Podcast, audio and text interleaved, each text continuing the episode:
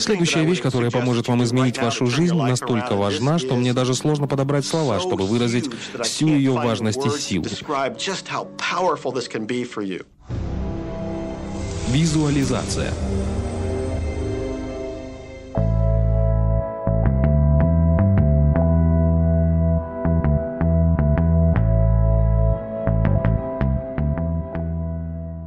Привет, меня зовут Алихан, а вы слушаете подкаст о когнитивных искажениях «Миражи». Этот эпизод открывает небольшой цикл об особенностях нашей психики, которые отвечают за магию, суеверие, лженауки и все в таком духе. А сегодня мы поговорим о магическом мышлении. Магическое мышление – это стойкое убеждение в том, что поступки, мысли и слова влияют на окружающий мир неким мистическим, сверхъестественным образом. Вера в то, что события связаны между собой чем-то неочевидным и волшебным. Наиболее общее понятие пришло к нам из антропологии. Оно охватывает веру в магию, чудеса, религиозные воззрения, убежденность в том, что ритуалы, молитвы и жертвоприношения, ну и прочие аскезы, могут приводить к каким-то необыкновенным результатам. Сюда же можно отнести приметы и суеверия. Вера в то, что свист приводит к отсутствию денег, поминание черта к его появлению, а визуализация материальных благ к благам одного поля ягоды. Об искажениях, которые поддерживают собой суеверное мышление, мы уже говорили и будем говорить дальше в отдельных эпизодах, пока же попробуем разобрать по частям нашу тягу к нему. Основная предпосылка и причина для проявления магического мышления – это наш страх перед необъятным и непостижимым миром. Нам абсолютно некомфортно пребывать в неопределенности, сталкиваться с необъяснимым. Это вызывает тревогу и желание все объяснить, неважно как и чем.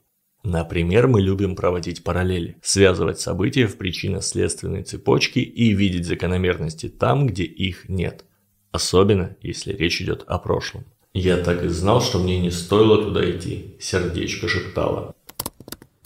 Очевидно, что рано или поздно Россия присоединила бы Крым. К этому все шло.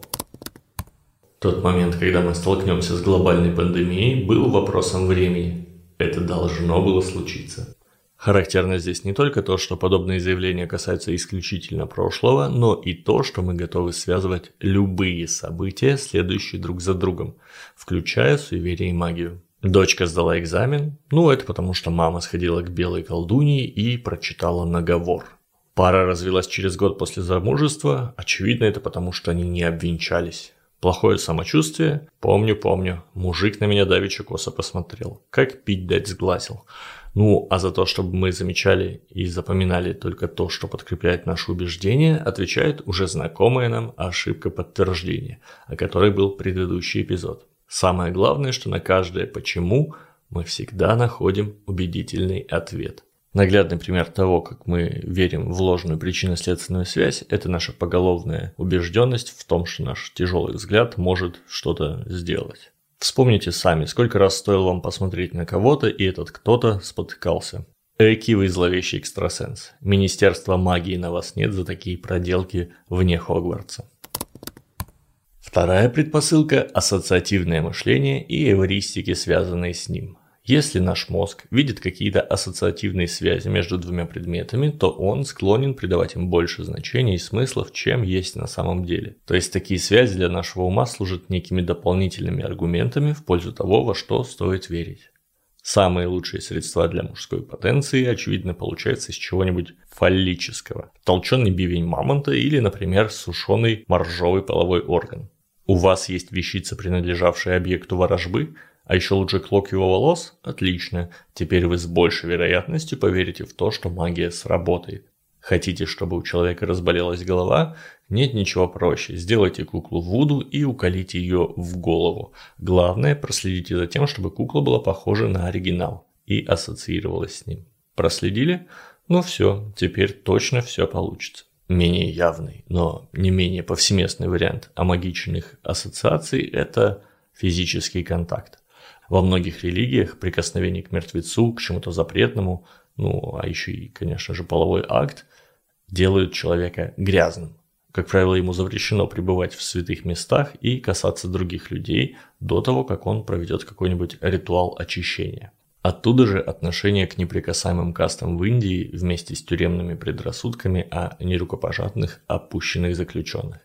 На подобных ассоциациях стоит и вездесущая гомеопатия. Якобы неважно, как много действующего вещества в препарате и сколько раз его разбавляли, главное это водичка или сахарок, соприкасались с пенисом носорога, вулканической коралловой пылью и далее по списку. Таким образом, в корне магического мышления можно рассмотреть две предпосылки склонность мозга все объяснять и создавать причинно-следственные связи, и склонность придавать избыточное значение ассоциациям. Помните, в вашем школьном учебнике по истории были фотографии наскальных рисунков? Одно время считалось, что древние люди просто изображали сцены из своей жизни. Сейчас более вероятной причиной считается так называемая охотничья магия – Рисуя успешную охоту на стене пещеры, они верили, что тем самым сделают успешной и реальную охоту. Если мамонта забить получилось, магия сработала. Если нет, ну что же, можно пообедать художником, все равно маг из него так себе. В относительно недавней истории есть потрясающий пример в виде карго-культов – самолета поклонников. Вкратце, во время войны американцы скидывали много гуманитарной помощи на островах, коренное население которых не ушло далеко в своем познании мира и сплошь пребывало в магическом мышлении. Позже, когда война закончилась и американцев с острова сдуло ветром, Местное население изобрело целую кучу верований и религий, ритуальные действия в которой заключались в точном воспроизведении аэропортов и радиовышек из кокосовых пальм, проведение строевых учений с палками вместо автоматов и изображение радиосвязи прикладыванием кокоса к уху и наговариванием в него всякой тарабарщины. Бедолаги верили, что небесные дары, которые сбрасывали вертолеты, созданы духами предков и появлялись из-за ритуалов, которые проводили американцы. Повторяя эти ритуалы, они надеялись на похожий результат. Если к этому моменту у вас сложилось впечатление, что к магическому мышлению склонны только малоразвитые культуры и дети, то вам показалось. Оно прекрасно себя чувствует и в современном мире. Вспомним, например, закон притяжения. Вы наверняка слышали от кого-нибудь, что мысли материальные или что подобное притягивает подобное. Эти верования стали популярными в начале 19 века благодаря Финиасу Куимби, основателю духовного движения «Новая мысль». После были тиражированы Блаватской, а в 20 веке об этом выходили бестселлеры вроде «Думай и богатей Хилла», «Сила притяжения», ну и уже в нашем 21 веке появился мегапопулярный фильм «Секрет», трендсерфинг реальности и много чего еще. Важный момент, я не опровергаю всего того, что написано в этих книжках и сказано в фильме, как не опровергаю и того, что ритуальные танцы и вера в духов предков помогают с большей уверенностью смотреть в будущее. Возможно, многие люди прожили жизни счастливее и удовлетвореннее благодаря этому. Однако есть нюанс. Современные культы часто пытаются мимикрировать под науку. Приверженцы позитивного мышления, гомеопаты и прочие космоэнергеты частенько апеллируют к каким-то якобы научным исследованиям и теоретической базе. Мне кажется, это нечестно.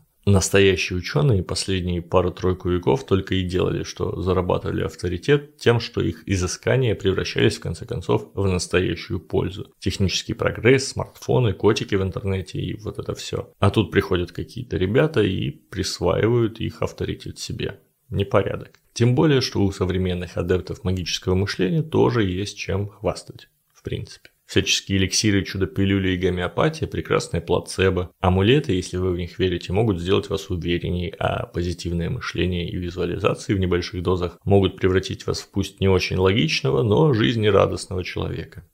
Опасность кроется там, где магические практики подменяют собой надежные рабочие методы.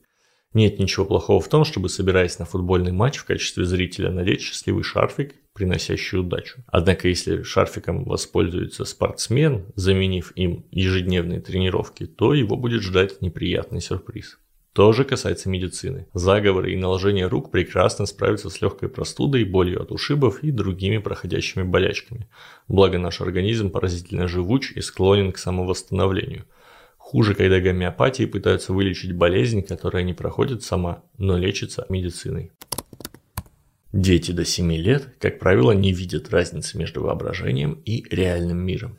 Они считают, что их мысли приводят к окружающим последствиям. Если вы поднапряжетесь, то можете даже сами вспомнить, как в детстве боялись своими мыслями причинить вред родителям или упивались какой-нибудь воображаемой местью, рассчитывая на то, что это действительно повлияет на обидчика. Этот детский способ восприятия мира хоть и имеет недостатки вроде подкроватных монстров, но в достаточной степени притягателен и для взрослых. Ведь в нем нет ничего сложного, необъяснимого, непознаваемого.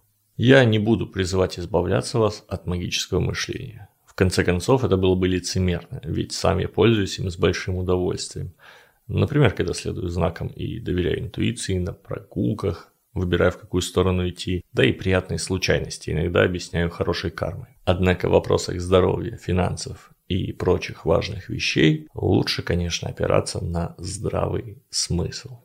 Эпизод подходит к концу, и я напомню, что это был 35-й выпуск подкаста, в котором каждый пятый эпизод охватывает более широкую тему, чем просто когнитивные искажения.